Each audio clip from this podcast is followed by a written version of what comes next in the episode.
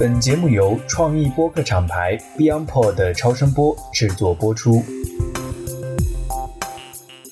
大家好，我是直立行走的锤总。我们这一期呢，请到了一位创始人，非常年轻的创始人，也是在我看来很特别的创始人。他创造了一个新的茶的品牌。自己呢，其实祖上应该有几代人都是在做茶这个生意，所以呢，既像是一个茶的后代，又像是一个对茶有新理解的一个新人。第二呢，是因为我上次去上海茶展呢。专门慕名到他们摊儿上去转悠了一圈儿，结果遭到了冷遇，没人搭理我，我就转头就走了。结果冥冥之中有天意啊，居然跟创始人这个能坐在一起。所以今天我请来的是呼丁这个茶品牌的创始人孙老板孙总。Hello，大家好，可以叫我小孙。小孙的确就是年纪不大啊，很年轻。那这么年轻，然后做茶这个生意。尽管有自己家里的渊源，但是我首先想问问，就是这是自愿的吗？它是从被动强迫到自愿的一个过程。嗯啊，可能一开始就是对于我们已经在茶里面浸泡了这么久的时间来讲，从小就要被茶给泡腻了，嗯，一个这种心理。就我记得我们小时候，就六七岁的时候，嗯，一放学不干别的，就陪着爸爸妈妈。爷爷奶奶去剥那个茶针。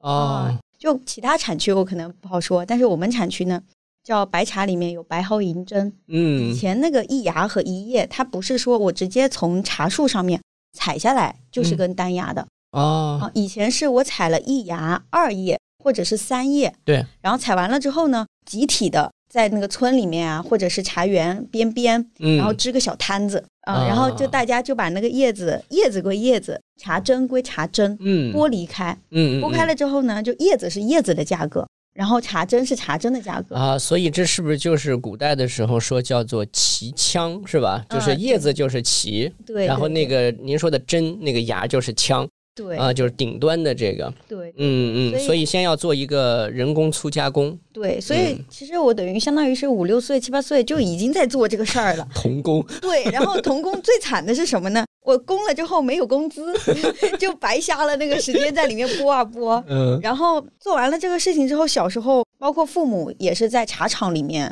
去，每年春茶都要加工的啊。然后可能他们有时候就顾不上我，就要把我也带到茶厂里面去。嗯，因为我生长的环境也是被这个茶包围的，所以内心就有一种对茶的莫名的抵触感，就是我真的很烦 做这个茶这件事情。嗯，所以到了大学的时候，我就想我要逃离福建这个地方，我就疯狂的选择了北方的城市去读本科。你在哪读的大学？我在江苏读的大学。哦，啊，对，我说反正不要在福建哪儿都行。对对，福建来说已经是北方了，是吧？对对对 对。对对于福建来讲，上海也是北方。对 对，然后去了北方之后，毕业了，其实我想做的就开始变了，想做的是我自己的一个天地。当时一开始做的就是人力资源方向，因为我觉得跟人接触还是挺有意思的。嗯。到了一七一八年的时候，我就跟父母提出，我不要搞你们这个茶这件事情了，就烦死我了。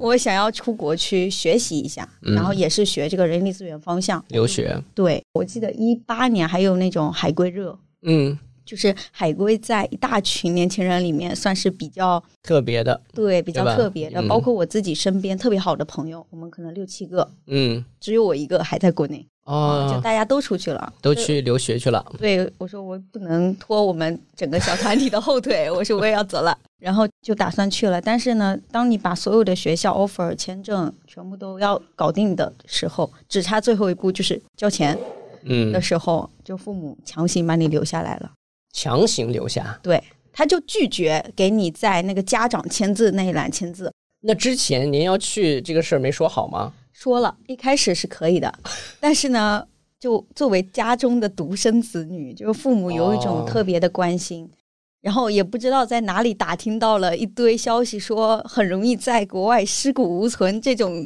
奇奇怪怪的，有很大的不安全感。对对，他很担心。就其实换个角度，在父母的角度来讲，可能确实就这么一个孩子，然后放出去手不可及的地方，而且还是女孩子。对，所以。也体谅到父母这一点吧，我就说那行吧。如果你真的说真体谅吗？那个时候是体谅了，所以我才会找过来做茶。就体谅了之后呢，我说那行，那我就回来。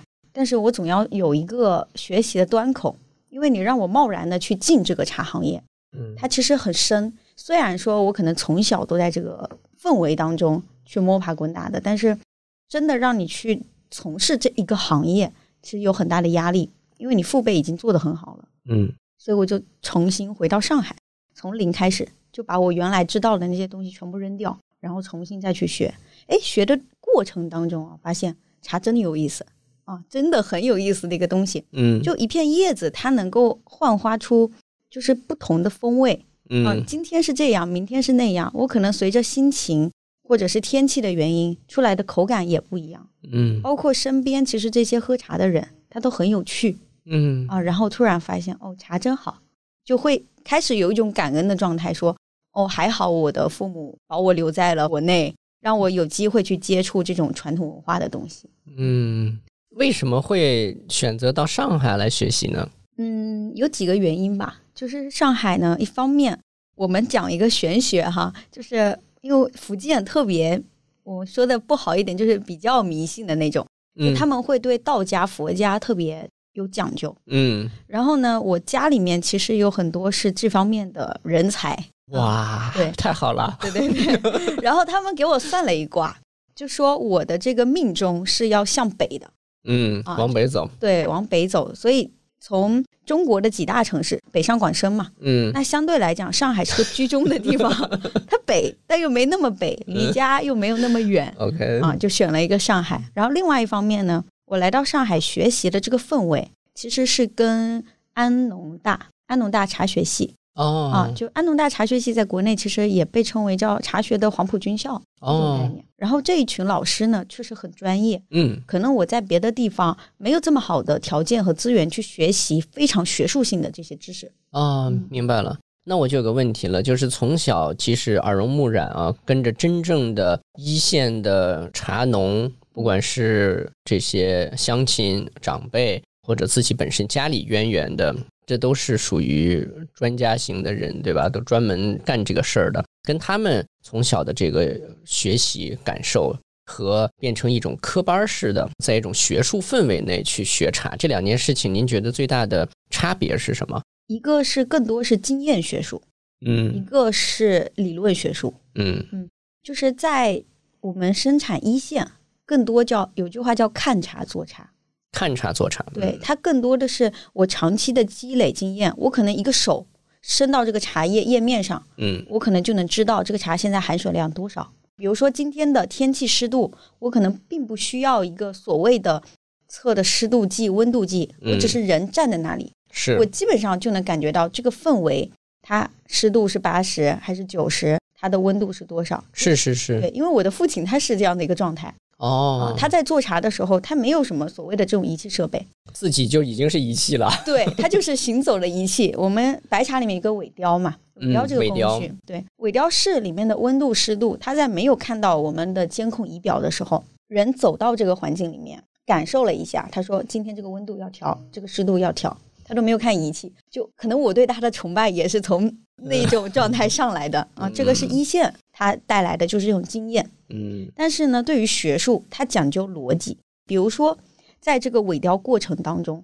你的氨基酸、茶多酚、芳香类物质，它是如何转变的？嗯，它能给你一套一套的流程。嗯，然后告诉你，哎，这个数据是往上升，在某个节点又要往下掉。嗯，这是个非常理科的一个思维。嗯，啊，就是理科思维和感性的这种东西、感官的东西去做碰撞，就很不一样。嗯，而且我觉得您这个很有意思，就是您自己身上其实融合了两件事儿，一个呢，在我看来是很就是中国式思维的，或者东方式思维的，其实它并不是那么的谈一个咱们说的像现代科学式的这样的一种逻辑，它其实有更多的跟自然连接的一种基于人的感官感受，当然呢，它也有对自然的细致的观察。比如说，我前段时间看书就讲到了宋朝的时候，宋朝玩这种团茶嘛。然后宋徽宗最喜欢的说茶的味道不是最重要的，是首先是颜色啊要够白，啊，然后所以就把这些物质茶类的物质，其实在过程中都尽量处理掉了。但是呢，这对采茶，就您刚说的这个，咱们说旗啊、枪啊、什么针呢，对这个采摘部位和采摘时间点的这个要求就非常的苛刻。比如说有太阳的时候。大太阳晒的时候不能摘，下雨的时候不能摘，啊，只有这个乌云多云的状况才能摘，而且这个多云还要是它的一些云层啊，一些什么在什么状态下，所以我觉得它的整个描述，就像您说的，它是比较感性，它是基于一种整天跟土地和上天打交道的这个农人他的经验积累和对这个人和自然的一种感性交互，它构成了一套自己的。理论啊，当然这个理论更多的以经验为支撑。但是呢，如果到了我们的一个研究的空间里面的时候，就变成了非常科学性的定义啊，相互之间的这个作用的方法、规则以及逻辑。当然，我们今天也很特别，就我们今天是喝着福建的茶，然后跟 福建人在聊一个福建的这个茶的品牌。所以，像您刚才说的，比如说家里您的父亲是很有经验，多年从事茶。那再往上，祖上也从事茶吗？是的，啊，等于是我的曾祖父，曾祖父，对，相当于在我们当四代人了。对他当时在我们当地也是做了那个茶叶生产组的组长，嗯，就总体就是管我们那个当时叫管阳这个地方的一个茶叶生产，嗯，当然那个时候那个时代啊，对于白茶它没有那么强调。嗯，其实福鼎这个地方很神奇，它现在通过政府的努力和市场的引导，白茶走向了一个巅峰。对，但是在传统的这个茶叶生产的历程当中，它的茉莉花茶和红茶是非常大的一块，所以那个时候我们其实做的很多。嗯，就我的祖辈其实不单单做这种所谓的白茶，还有茉莉花茶和红茶。所以像我父亲，嗯，他在两千年以前。做的很多的也是像茉莉花茶，然后我们当地的叫白灵功夫一款红茶，嗯啊对，做的也比较多。然后甚至啊做的比较杂一点的呢，就是像这个普洱呀、乌龙啊什么。哦，这也做？对对，当时也是有在做的。哦，啊，当然这个都不是主流，就是有一些贸易上往来，我们会有一些东西，像绿茶也是的。嗯。二零二二年，嗯，在去年对去年的时候，就美国的一个客户，他指定要我们生产的绿茶，就是以那种外形像是龙井的那种外形，嗯，他指定要用我们福鼎的原料，用我们厂里面自己我父亲的工艺做出来的茶出口到美国。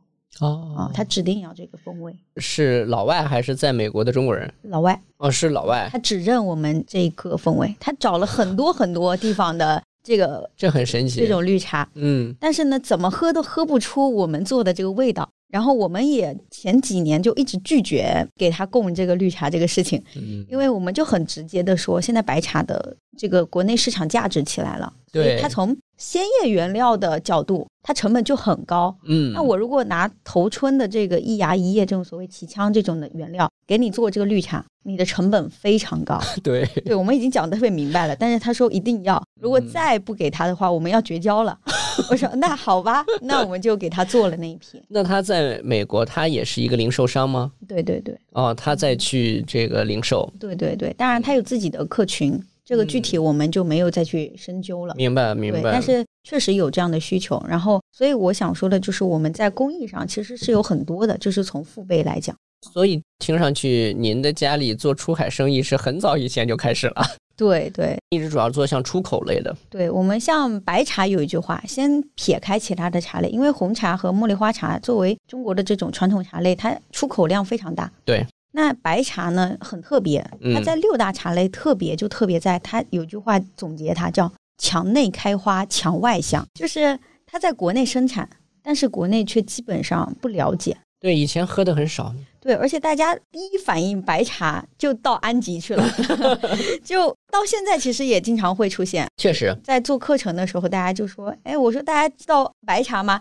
然后大家就说：“老师，我知道的。”我说：“那是什么呢？”他说：“是安吉白茶。”对对对，就自然会有安吉白茶概念。嗯，但实际上，白茶以福鼎为例的话，它的出口以欧美市场为主，像日本、美国、呃德国、比利时这些地方为主体。嗯，那如果像比如福建的其他地方，比如郑和这种白茶，它可能走东南亚港澳台会偏多一点。嗯，相同的点就在于他们都是出口。嗯，然后也是通过比如说一零年前后这个时间点，国内开始滚起来这个白茶的事情了。对，所以慢慢的我们的外销才减少，然后转到了内销。嗯，我们说的更直白一点，就是因为太贵了。就是啊，其实啊，我们从跟岩茶去比啊，它其实白茶单价并没有很高。但是对于老外来讲，我最早买你的白茶，可能一斤就几十块钱，百来块钱我就能买到了。但是现在这个价格就不是了。嗯。但外国人他只会跟你谈汇率，嗯，讲讲这个通货膨胀，嗯，他不会跟你讲市场的这些溢价。嗯嗯嗯。对，所以就现在就是以内销为主。嗯，那我作为一个爱喝茶的人，有个疑问，就是出口类的白茶应该是以每年的新的白茶为主，对吧？对，所以老外应该不是太接受老白茶。对，嗯，就是在我们原来零八零九年的时候，曾经也是有一整批的茶，就老外也定了具体数字，大概在十吨左右。嗯，但是呢，我们可能新茶只做到九点多吨那一批单批的牡丹，然后最后我们就降价，把前一年的茶进去。然后让老外去购买，就跟他讲，我们已经没有货了，我只能把去年的给你作为补充，嗯，降价处理，嗯，可能现在来看，我们是在亏本，对因为老茶它有价值嘛，对不对？但是对于过去的话，白茶就是跟绿茶很像，嗯，就它只讲当年份，新鲜的那个状态，对，所以老外是没有老茶的概念的，老茶的概念是在国内才会有这个东西，嗯，OK，所以。这几年反正老白茶是够意思，嗯，前两年我认识的这个之前也上过节目的那个娇娇老板还劝我说：“崔总，你可以买一两饼这个新一点的，自己在家里存着。”然后我就发现原来大家都在这么干，对吧？对对对，我们其实抛开白茶它的所谓的这种功效，因为功效确实大家研究的很多，嗯，但是喝到嘴里面，我们可能更直观的是无感。嗯，就是我闻到、尝到的这些东西，感受。对，那其实白茶它特别的地方就是，我每一年都在变化。嗯，就抛开它的金融属性说，所谓的每一年涨啊，我们只是从茶品本身，我会觉得白茶也很有意思。嗯，就我今年喝到的风味，和我同一款茶明年再去喝，哎，它是两个味道。嗯，就会有一种我在等待一个东西慢慢的变化的这种见证感。嗯嗯，我觉得这是白茶最有意思的地方。嗯嗯嗯，是的，它有那个就是经过时间积淀下来的一些很沉淀的东西。就这个东西，喝茶的人可能相对传统的方式的这种冲泡啊等等这些，可能年轻人会觉得有点折腾麻烦，或者每次一说这个就是搞到这种。很形式化的茶文化那儿去了啊，就会觉得这里面猫腻太多了。但其实如果从一个喜欢折腾这套东西的这个喝茶的人来说，像老白茶里边它的那种应该叫一种质感啊，或者说它的一个厚度，那在这个方面，我觉得它是有这两年为什么越来越受到欢迎的这个原因的。但同时，我觉得白茶它很特别的另外一个点是它兼具，就是如果说你想要对这个茶特别的追求。我用盖碗多少秒、什么时间去冲泡的话，白茶可以做到。嗯，但另外一个角度呢，如果我就是这种生活上很纯粹的懒人，嗯，然后呢，我又搞不懂你这些功夫茶七零八落的这些东西，嗯。我就想，哎，喝喝茶，感受一下这种健康的状态就可以了。嗯，那其实白茶也能兼具，对，因为它可以焖，可以泡，对，然后呢也可以煮，对，而且它泡呢不像是比如说绿茶。我如果温度高了，真的苦涩感就很明显。是，对，是的。然后可能鲜爽也没了。对。但是白茶不会，就是你温度高了，那就高了吧，我也不会很夸张。你温度低嘛，也就低了吧，我甜甜的那个味道也能喝。对对对，呃，枣香味儿啊，对吧？对。然后这两年这个因为疫情，你看这个去年年底的时候的这种交叉感染啊，病毒，所以这两年什么陈皮白茶，对吧？就添加陈皮然后去煮啊什么的，也变成一种时尚了。所以陈皮的这个价格也变得很高，是吧？对对。所以它的普适性也很好，它的这个品饮的方式。宽度比较宽，自由度比较大，是吧？对，还有我觉得白茶特别的地方是在它的口感的变化，其实跟那个老茶这件事情也有关系。嗯，因为我们前面说到，就是白茶原来是按照绿茶这种模式，嗯，就新茶是最好的状态卖的，嗯，但实际上随着慢慢大家研究发现，哦，好像老茶。它有自己的价值，嗯，同时呢，它的风味也很特别，嗯，就我喜欢喝绿茶的人，我就去喝白茶的新茶，嗯，但我喜欢喝香气或者喜欢喝红茶的这种醇厚的感觉的人群，那我就去喝老的白茶，它其实都能兼顾，等于一个白茶就通吃。我说像是一个中央空调，然后把所有的人群都揽到自己的怀中的那种状态。嗯，很好，很好。那所以我就有问题了。既然对这种老白茶呀等等这些，已经是在像您说的父辈啊，甚至祖父辈他们的一些这种加工工艺手段各方面都已经很成熟了嘛，是吧？嗯，那到您这儿。既然也不去留学了，也经过学习，也喜欢白茶了，那就老老实实的按原来的方式做就完了嘛。但是为什么自己这个非要搞一个自己新的品牌出来呢？这个就现在大家不是会有一种父母安排的工作，还是自己选的工作这种纠结吗？就父母安排的这种工作，你会觉得很稳定，但总觉得缺点意思；但是自己选的工作呢，又很难，因为可能没有一些外在的一些条件去做支撑。对。所以我就略微选了一个居中的方式，又妥协又不妥协。我妥协了父母给的这个行业，但是不妥协我要发展的方向。我的父辈做的是这种大宗的贸易，嗯，从贸易的角度来讲是不被看见的，消费者能看到的只有就是最终端的那个品牌，大家会知道哦有这个品牌，嗯。但是如果我们作为后端再去做这个所谓的供应，就会有一种感觉，就是我一直在默默无闻。但是年轻人嘛，他内心总有一种要被看见的这种想法。我想要不一样，嗯，或者说我想要让世界发现我的不一样，嗯，有这种冲劲在里面。然后呢，所以我就想，那贸易是一个很好的事情，但如何让世界看见我？还有一个角度，我觉得是让世界看见年轻人。嗯，就是大家都有个固化思维，说茶就是哎年纪大的，特别是这种大茶桌，这种很厚重的大木板，然后中间这种紫砂壶摆了很多那种氛围下喝茶，不要阴阳别人啊。如果有冒犯的话，呃，原谅我。但是呢，就是这是大家的思维，就是要到四五十、五六十往上，嗯，才会对茶感兴趣，嗯。但是我自己了解一圈下来，发现其实年轻人是想要喝茶的。嗯，而且大家对于这种传统文化越来越关注，嗯，但是缺乏了一种渠道，就比如说现在很多品牌直营店也好的茶相关的，年轻人其实是有点不敢迈进去的。对啊，对，就是觉得我进去好像就要作为一个 韭菜被割几刀的那种感觉。但其实茶没有那么复杂，就从我作为一个年轻人的角度，茶其实很有趣。嗯，那我们想要做的就是如何让同样是年轻人的大家。也看到茶它有趣的地方，或者说也了解，哎，我其实，在生活当中也能够很方便的、很快乐的去感受、欣赏这个茶的这件事情。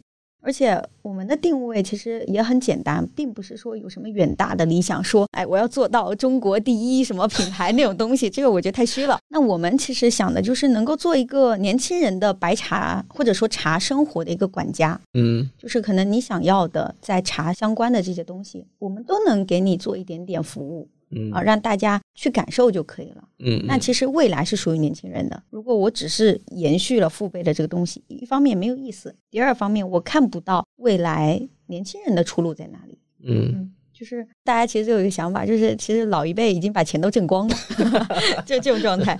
那年轻一辈怎么去挣这个钱呢？嗯说的土一点，就是挣钱这个事情。就我们从初心来讲，就是想让文化被看见。嗯，但这个文化需要被重新的定义。对，它就不能说是所谓的那种很高深，然后讲的特别形而上的东西。嗯，而是直接就是落实到这个茶叶它的色香味形、它的来源，或者说你如何去更好的享受它，这些角度会更贴合年轻人的需求。再简单一点，我如何更方便的去泡茶？嗯。除开这个代泡茶之外，我还有什么方式让茶变得简单，变得更贴近我的生活？这也是一种。所以这就是为什么我不再去只是做传统贸易。传统贸易是我们的根，嗯，但是我觉得可以在这个根上散出叶，开出花，嗯这种感觉。这件事父母支持吗？一开始是反对的。为什么？因为品牌之路大家都知道很难。嗯，就是人家会觉得你一个女孩子。就是性别这件事情，嗯，女孩子其实就是安安稳稳。比如说，你做一个教师，做个公务员，然后结婚，就顺理成章的做完你这安稳的一生。而且特别是我这个不知道是不是会有点冒犯，就是就以我所知道的情况，福建包括应该说整个。闽粤这样的一个东南啊等等这些区域来说，其实对于男性和女性的一个社会职能分工和这方面的一个固有的认知是非常根深蒂固的。对，而且整个福建、广东地区，它的家庭观念和家族观念，家族观念很强，很重。是的，所以说整体你看过去，可能基本上就是男主外女主内，嗯，是很明确的一个家庭分工。对，但是我们作为新时代的独立女性。我们是希望有自己的事业的，就是我觉得女性一定是会找到自己除了家庭之外的更多的一种可能性。嗯，对，所以在一开始的时候，父母他是反对的。嗯，他就说你女孩子，你要么就在我身边跟着我把这些事情做完就可以了。对啊，反正保证你下来不就是让你在身边，对吧？有一个安全感，然后能够比较稳定的对生活发展。对，就保证你衣食无忧这一生是没有问题的。嗯，他们是这种观念。但是呢，我是属于这种金牛座，就很固执的这一类。就我想做，我一定要去做。就你们说什么没有用，这个南墙我把它撞破了，我也要先把它撞了。对，这种心理。嗯，所以我就坚持，我说你先让我做，嗯，做成什么样子，你们后面看。再去评估我这个事情对不对？嗯，所以我就去做了。但一开始的时候，大家就会时不时会来过来说一句：“哎呀，不要做了，就是哎回去吧，就回家很舒服的。那在家里面也没有什么可操心的，对吧？”还不时的过来这个暗示一下。对对对，明示暗示的。嗯。但是呢，慢慢的，其实父母会看见你的变化。就当你在做这个行业有了成果之后，就是因为在我学习的前三年，那三年其实经常会参加比赛。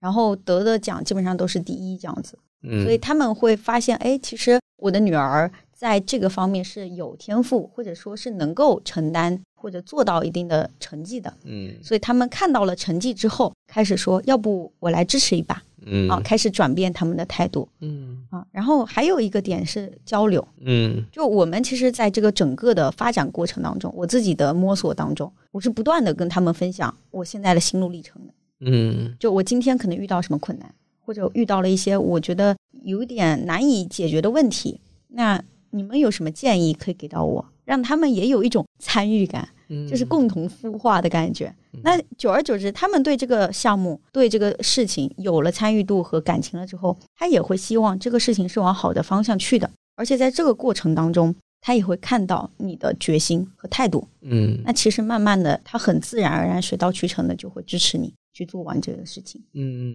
非常好。您刚才说了一个特别好的一个点，说年轻人希望被世界看到。我本来想问我说，那您希望被世界看到什么？但后来您自己的表述里边已经回答这个问题了，就是从自己作为一个女孩子的角度，从作为一个。茶的也算是世家这样的一个角度，您都希望让世界看到说女孩子如何来做一个不一样的属于年轻人的现代的茶，或者说茶的品牌。那还有一件事呢，我觉得特别好的是，可以以您自己跟父母在这个过程中，您说交流是一个关键词，我特别同意。就我觉得我们现在有的时候会谈一种文化的创新。你会发现呢，习惯性的会用一个在原来的文化中并不存在的东西来直接的去表现出来，那觉得说这是一种创新，或者说是在它的上面硬性的去叠加或者说嫁接一些东西。但是其实我觉得，就是创新很重要的地方是在于跟原来的那个根基的东西去做更多的交流，去做更多的一些探求和探索。上次在节目里也提到过这个点，就是说如果。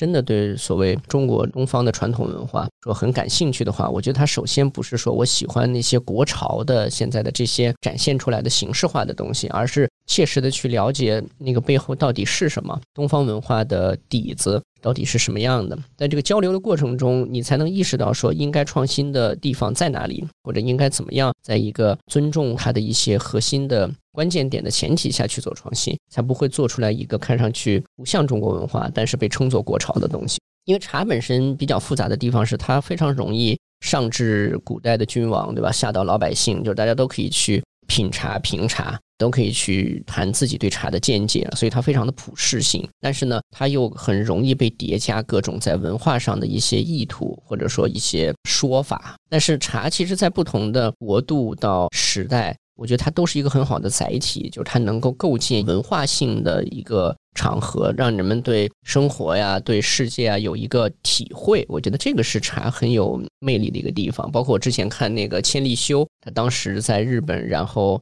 这个伺候丰臣秀吉嘛，啊，丰臣秀吉。觉得自己很了不起啊，这个可以这个天下我有这样的一种状态的时候，就用纯黄金打造了自己的茶室，然后还非常兴奋的请千里秀来参观。那千里秀就非常的表现了一种嗤之以鼻，或者说是觉得这根本不是茶的精神。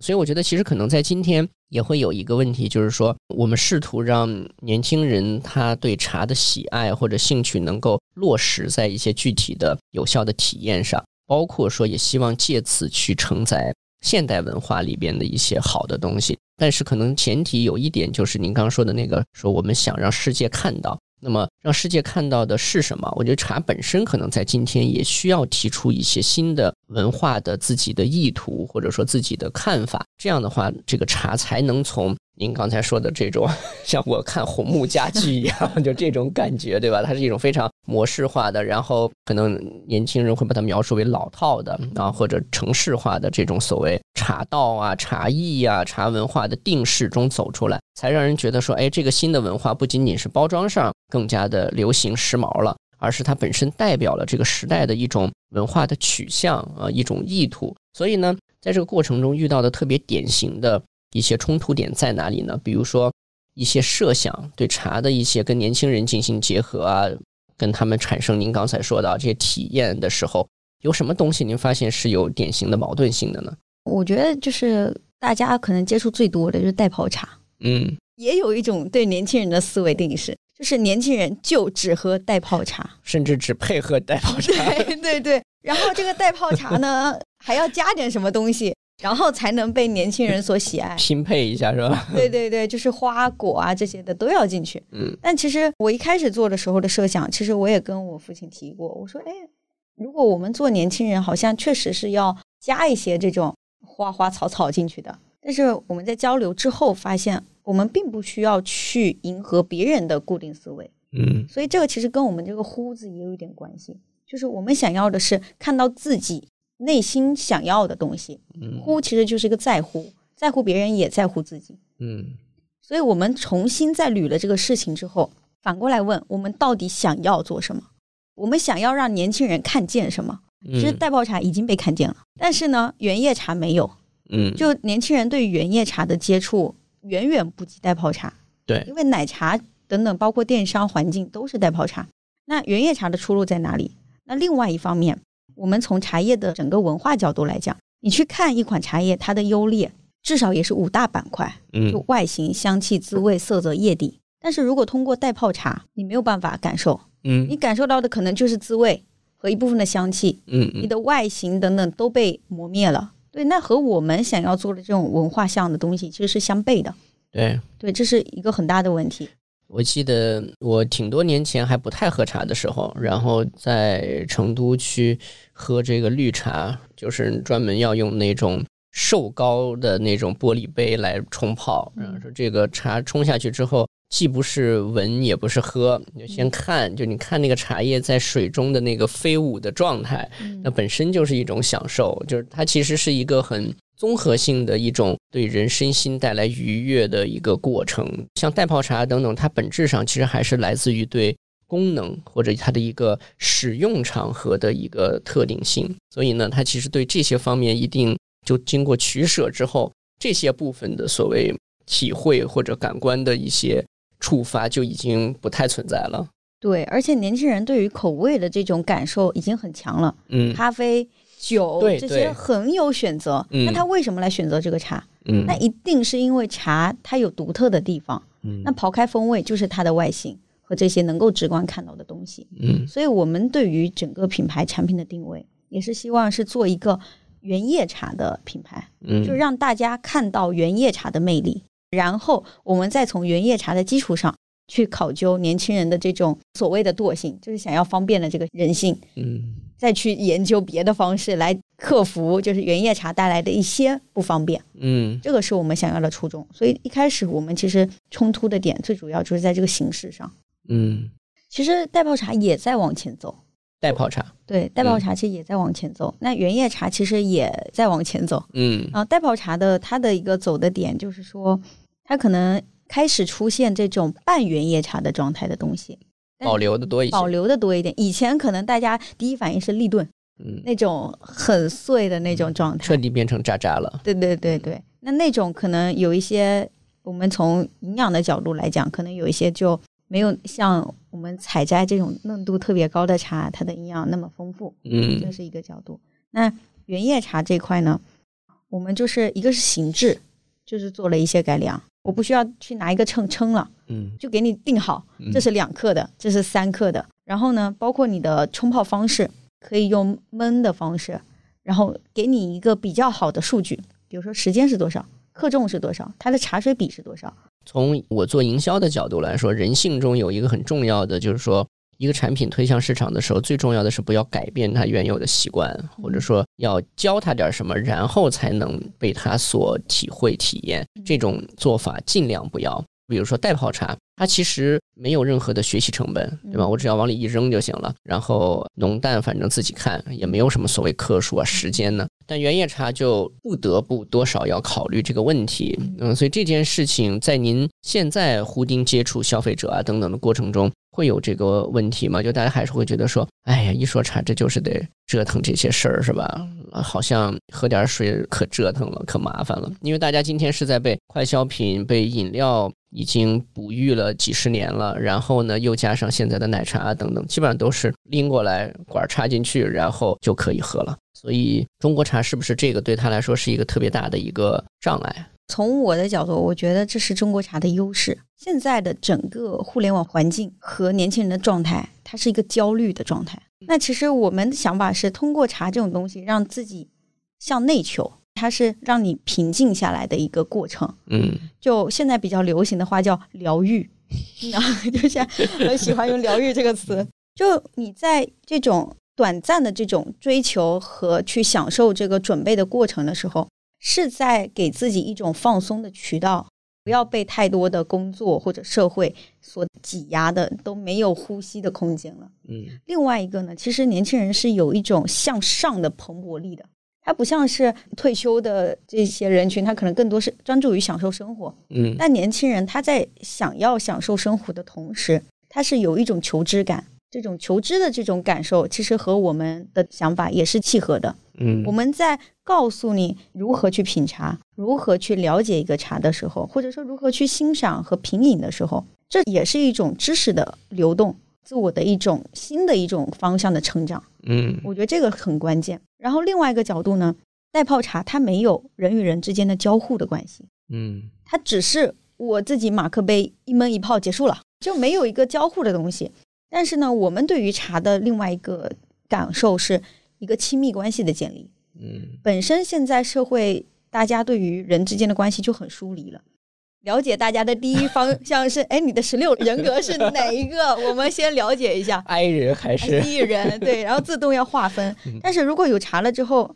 不管你是 I 人还是 E 人，只要我们对茶有共鸣，或者我们有感官上的共鸣，其实就能坐下来去聊。你是肉桂还是水仙是吧？对对对对对 对，还有那个你是狐狸还是小狗的那种。所以茶它可能从带泡的角度觉得饮茶的这个过程是个障碍，嗯，但我们从人的这种心理和身体的需求角度，它反而是个加分项。您觉得我今天的茶泡的怎么样？我觉得茶不错，所以啊，如果是一人食，就是自己来喝的话，其实就是一个关于自己生活的这个仪式感，或者像您说的这个疗愈的过程。我在不太喝茶之前呢，我也觉得那一套东西看上去是很装的，就是就非得这样。但是我现在自己。喜欢喝茶了之后呢，就是我觉得整个的这套过程，第一呢，就是它会有自己的一个印记，就我的偏好喜好会怎么样来操作这样的一个过程。第二呢，就是这个过程本身，其实每一个步骤都不复杂，都不难。比如说水烧到多少温度，现在都很方便能看到。然后这个要温杯呀，然后要倒的时候是什么样一种状态呀？其实每一个步骤的方式都是简单的，但是呢，简单的东西。更容易锻炼一个人的这种所谓专注性，就是它能够让人收敛心神在一些具体的事物上。其实茶可能也需要创造今天更多属于年轻人的一种现代的仪式感，就是更符合现代的人们他的一种疗愈自我的诉求。但是我觉得它一定不是只是把一个茶器或者茶具做的特别的有一种更古怪的样式啊，或者说是结合了一些所谓什么后现代艺术，做了一种样貌出来。我觉得那个可能就只是摆看还 OK。您说的第二点就是，当茶变成了两个人或者三五个人之间的关系的时候，它其实存在一个很重要的，就跟代泡茶不一样的是，它需要有一个 service，就它需要有一个服务提供。就比如说今天我来泡茶，嗯，然后呢，你们几位坐在这儿来喝，然后呢，它就产生了自然的这种所谓关系，就是。我的行为影响到了你的感受，然后呢，你的一些体会啊等等，可能反过来对我也是一个，就他有这个交集出现之后呢，可能这个关系本身就自然的开始深入了。我想起就是就上次去上海的那个茶博会，我在一个也是福建的这个茶摊儿坐下来。然后喝这个肉桂，那坐在我旁边呢，也在那喝嘛。但是他跟这个茶厂的老板认识，他是从杭州专门跑过来来喝这个茶，来大家叙叙旧之类的。结果呢，那个老板泡了一泡之后，我旁边这人说：“哎，我来泡一泡。”就他就直接过去，他就来泡。我就觉得那个场合很有意思，就是你从客位坐到主位去。这个转化的过程，在那个过程中，就人们就有大家彼此这个桌上的几个人就有很多可以聊啊，所以让关系让这个场氛围变得非常的有热度、有温度了。就您说的这种社交上的这种作用吧。说到这个呢，就要说说这个呼丁这个事儿了。就上次我跑去您那儿这个摊儿上，对，反正也没什么人理我啊。我感觉这个能记一辈子。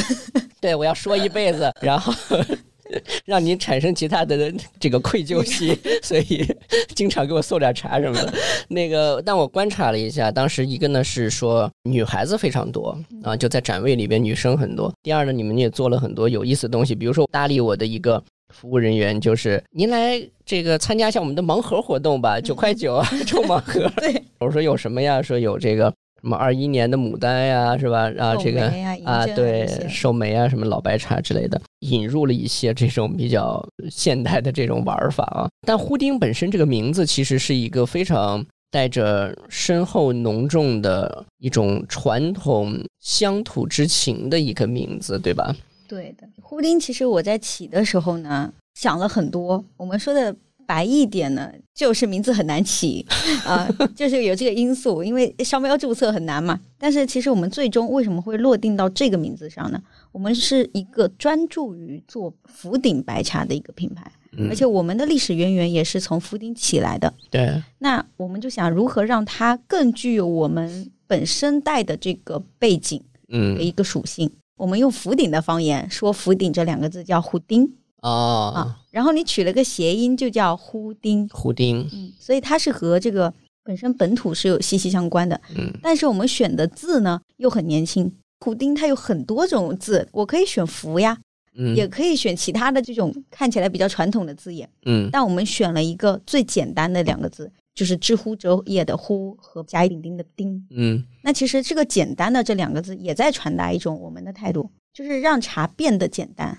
他不要做的很高深，用年轻的角度去更简单的接触它。OK，对，也有这一层意思。但是最终它的内核其实还是在我们想要让它和我们本土的东西更直观。福鼎白茶、呼丁白茶很直观。嗯，所以内心还是有着对自己家乡的一种很深厚的这种情感的。对，嗯，那呼丁既然代表了福鼎，或者说。至少在它的品牌名上有这么强的福鼎的渊源，那福鼎的这种在地文化需要在呼丁这个品牌上被展现吗？其实它现在就在被展现。嗯，就是我们从福鼎本身的茶的这种文化环境来讲的话，福鼎人喝白茶很简单，它不像是现在大家所看到的说盖碗什么又壶，然后研究那一套没有。我爷爷奶奶喝茶的时候有两种套路，嗯，一个是就是类似那种搪瓷的那种圆柱状的壶，嗯，类似那种材质白色的，然后上面那个梁呢还是那种铁丝儿一样的那种梁，对，非常的传统的那种。然后它那个盖子打开，你就把茶扔进去，也不用干别的，扔进去之后，然后你就加水，然后今天的一天就这一壶你就在那喝就行了。这是一种非常简单，像有点像就闷泡的方式。对，闷泡的方式。还有一种呢，是一个大缸子，嗯，然后那个缸子呢，左边会有一个小出水口，然后右边就是个小提梁，点点大的小提梁，嗯，然后这种缸子呢是没有盖子的，然后我们就把茶扔进去，可能这一壶茶哈，就那个年代，只要这个茶没有馊没有坏，我能喝好几天，哦，啊，就一直往里面加水。水加了之后感觉淡了，我就再加点茶，然后茶加了感觉浓了，我就再加点水，然后就这么来来回回。可以一直续。对，其实也就是说，在当地的这个福鼎人的心中，嗯，喝白茶是一个很生活化、很自然且很简单的一件事情。嗯，对，这是一个方面，我们想要体现的，跟我们现在传达的其实是很符合的。还有一个是什么呢？是其实中国茶道和日本茶道里面都会提到一个字叫敬，恭敬的敬。敬对，其实这个在福鼎的文化里面也能体现。就是福鼎有一句话啊，叫四个字，叫“茶歌米地”。茶歌米地，对，米就是我们大米的米，哥呢是哥哥的哥，嗯，弟是弟弟的弟，嗯，茶是哥哥，米是弟弟，嗯，这在说一个什么事情呢？就是福鼎在当地有很浓的这种祭祀啊、祭祖啊、祭灶啊这种文化。对，那在这些就是。跟神明、跟祖先相关的这种活动当中，可以没有酒，可以没有七七八八的东西，但是必须要有茶。嗯，茶一定是先行的，就是对茶是有一种敬畏之心的，当做祭品来使用了。对对对，所以就是包括我们现在也是，不是像那个小年的时候，我们都会有祭灶啊这种。对对对，一定会有一个杯子，灶王前面一定会有个杯子是泡茶的。然后才到所谓的米饭呀、白果呀这些其他的米类的东西，去跟先祖去做这种交流。嗯，所以这是一个福鼎人心中对于茶的这种地位的一个象征。嗯，那其实对我们来讲也一样的，茶对于我们而言是一个具有一定敬畏心的东西，所以我们想要让它回归更原始、更原生态的一个风味状态，去尊敬它，而不是就是闹着玩一样去做这件事情。让我们对于传统文化、对于茶有一种敬畏之心，然后通过年轻人去向下传代，因为未来一定是属于年轻人的。对，这其实是我们两个很核心的内核。OK，啊，这两个内核其实也是跟传统的，就是我们福鼎的在地文化是有关系的。嗯，这些对茶的一种这种尊重啊，然后想传达的文化呀等等，在您自己成为了这个生意人之后，现在运营这个品牌的过程中。有什么东西被现实给否定了吗？或者被现实给狠狠的教育了吗？就是理想和现实总是有区别的。是，就是可能你想要做的是这样一件事情，但是通过你的想法再去传达到别人的时候，那是另外一件事情。这个当中是有弊的。我说，想要突破这个弊很难。世界上最难的两件事情。一个是把我脑子里的东西放到你的脑子，然后另外一个事情是把你口袋里的钱放到我的口袋里，就我觉得很难。就是这个弊呢，它不是说我今天做了它就能被打破的，而是一个循序渐进、长期的事情。对，所以这是一个做成这件事情的一个观念，就是让自己慢下来。就不要想着我做生意好像就能一夜暴富，然后一夜成名，怎样把这个事情做得非常宏大，很难。嗯，但是它需要有沉淀，就慢慢去做就好了。你只管做，天在看，他会帮你的。现在胡丁的用户群体都是你想象的群体吗？我们是确实是接触下来之后的一个群体，都是在年轻群体，就好像前面您提到那个茶博会，很明显。因为我们茶博会整体的这个风格就是年轻化的，嗯，因为想要被看见，如果你还是做老年，不能说老年，就是比较传统的那种 形式，就很容易。录一期节目，不断的被嘉宾伤害着，嘉宾一直想 阴阳。真是不好意思，还好今天没有摆一个红木的茶来。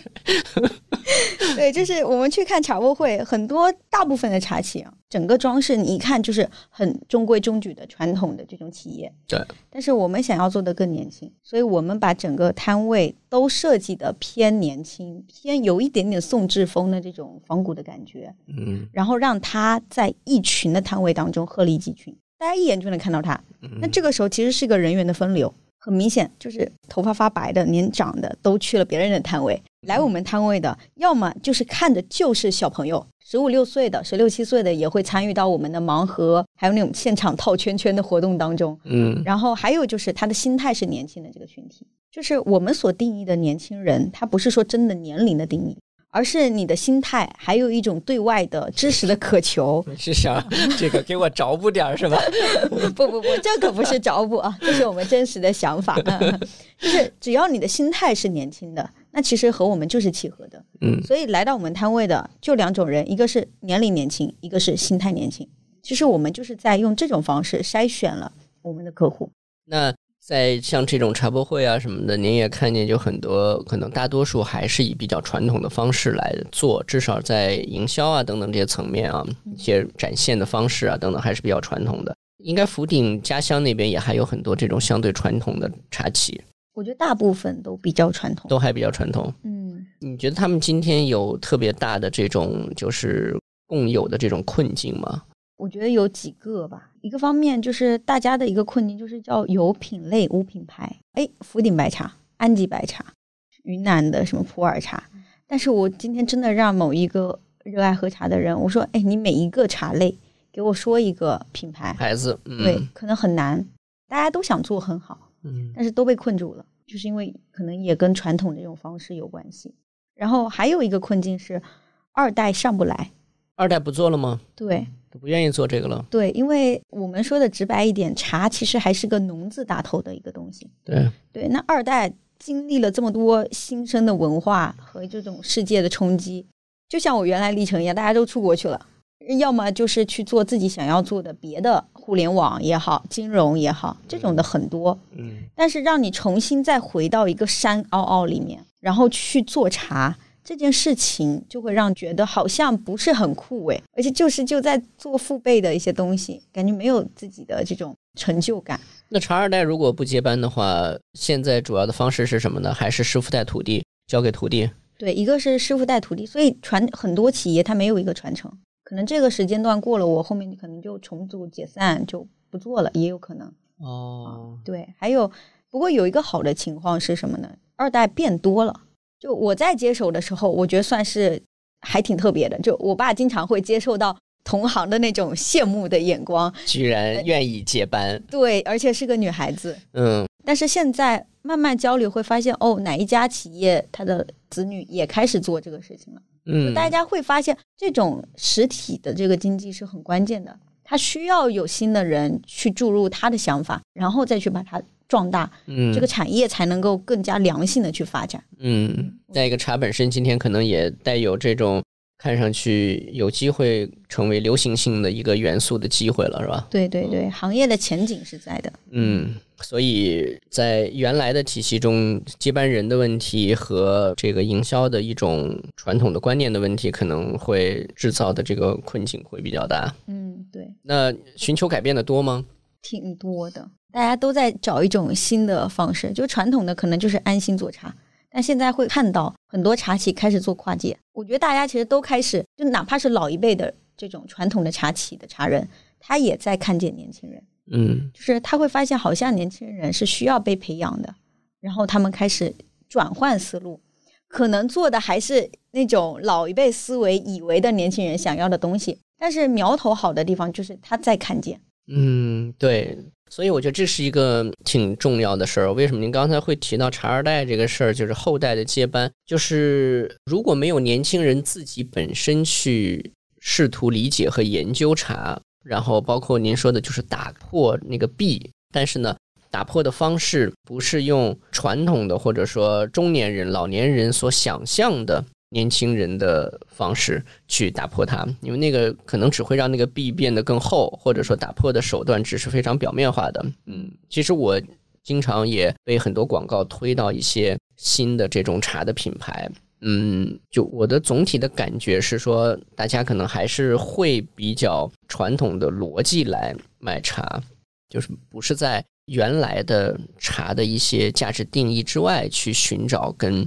这个时代的一个连接，因为我的看法是，这个时代可能本身因为对人性的诉求和呼声可能会越来越高，包括像这种 AI 的一些技术的出现之后啊，我经常都觉得可能 human 这个词可能都要被重新定义，什么才是人类？人怎么去保有自己的一个？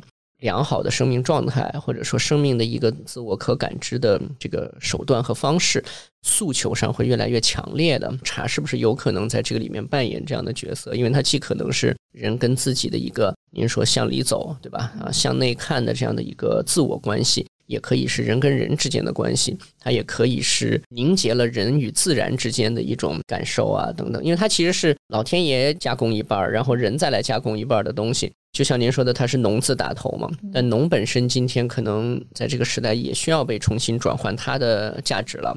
所以，我觉得这个可能是茶的行业，包括茶二代应该去更具体的去考虑的问题。否则的话，可能我们做出来仍然是看上去内容比较新颖，但是呢，在沟通方式和关系建立以及对茶的价值的体现上，还是传统的逻辑。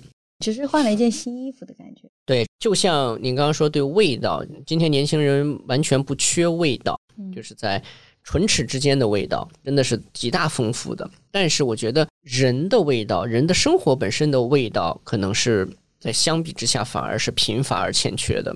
所以茶如果想在这个里边靠味道，或者说只是在味道上面增加了一个新的选择，作为一个新衣服去叠加上去的话，我觉得它的竞争的这个。